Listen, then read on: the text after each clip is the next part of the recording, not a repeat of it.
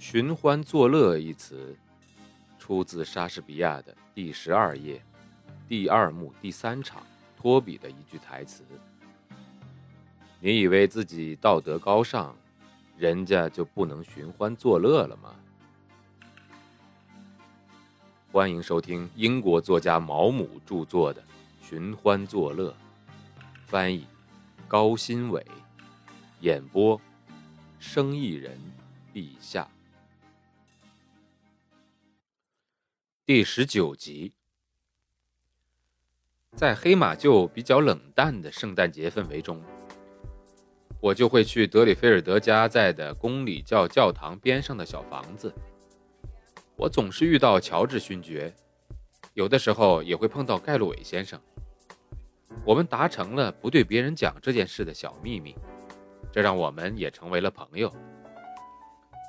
每当我们在我叔叔家或者做完礼拜后在教堂会议室碰到，我们都会交换个狡猾的眼神。我们并不谈论我们的小秘密，但我们都感到很开心。我认为欺骗我叔叔这一点让我们彼此都非常满意。可有一天，我突然想到，乔治·坎普如果在街上碰到我叔叔，是有可能无意间提到他总在德里菲尔德家里看到我的。乔治勋爵会不会说出去？我问盖洛韦先生。没事的，我跟他讲过了。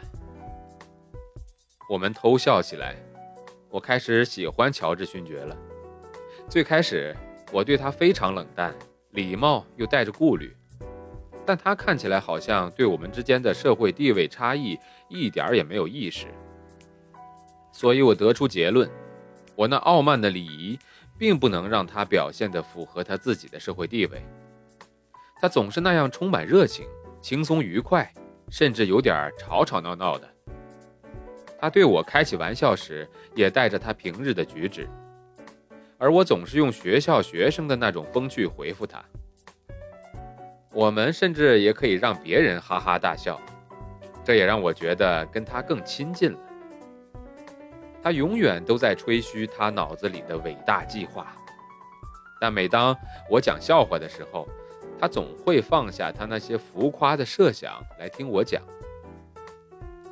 他的那些黑马厩名流的故事让我觉得非常有趣，这让那些人显得非常的愚蠢。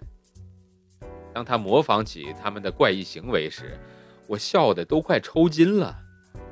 他非常直接，也非常粗俗，而且他的穿着打扮总是让我异常的震惊，因为他的穿着和我心目中驯马师的穿着是高度的匹配。还有。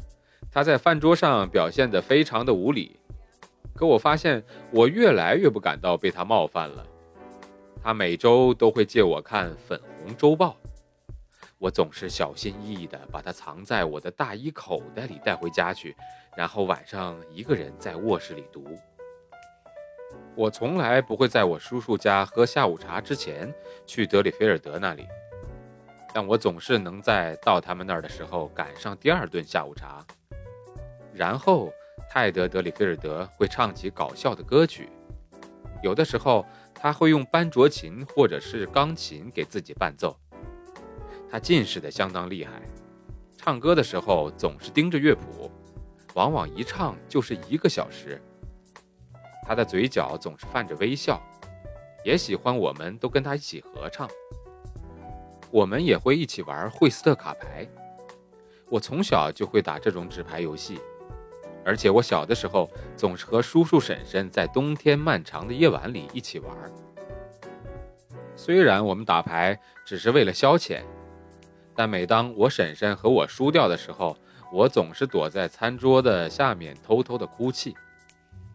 泰德·德里菲尔德不怎么打牌，他说他没有打牌的天赋，因此我们每次玩牌的时候，他总是坐在火炉边，手里拿着一支铅笔。读一本从伦敦寄来请他写书评的书。我以前从来没有真的跟三个人一起玩过，所以当然玩的不太好。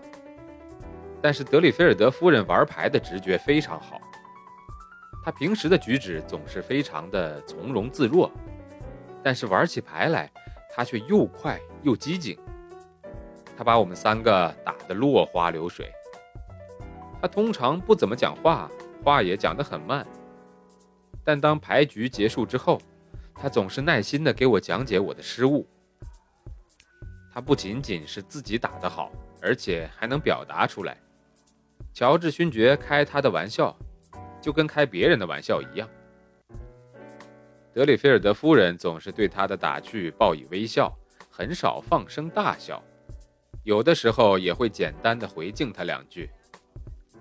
他们看起来并不像情人，倒像是一对老朋友。我本该已经忘了我听说过以及看到过他们的事情，但是时不时的，夫人看向勋爵的某个目光会让我非常尴尬。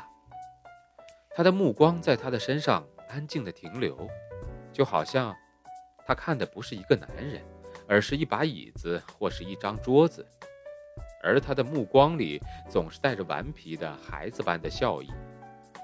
这时我会注意到，勋爵的脸看起来突然涨红了，同时夫人会在椅子上紧张地挪动两下。我飞快地看向副牧师，怕他会看出些什么。但他通常打牌打得很专注，或者就是在点烟斗。我每天在那间闷热狭小而又满是烟味的房间一待就是一两个小时，但是时间像闪电一般过去了。而当我的假期快要结束时，我对又要在学校无聊地待上三个月感到非常沮丧。我不知道没了你我们怎么办呢？德里菲尔德夫人说道：“三缺一打不起来的。的确，我一走，他们就没法玩这牌了。这倒是让我很高兴。当我在上预备学校的时候，我可不希望他们就当我不存在一样，继续坐在那间小屋里尽情的打牌。你复活节有多长的假期啊？”盖洛韦先生问道。“大概三个礼拜吧。”到那个时候，我们又可以好好玩了。”德里菲尔德夫人说，“那个时候天气应该不错了，我们可以早上去骑自行车，然后下午茶过后打惠斯特卡牌。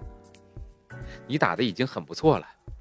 如果我们在复活节期间每周打个三到四次的话，你以后就不用担心跟任何人打牌了。”本章节演播告一段落。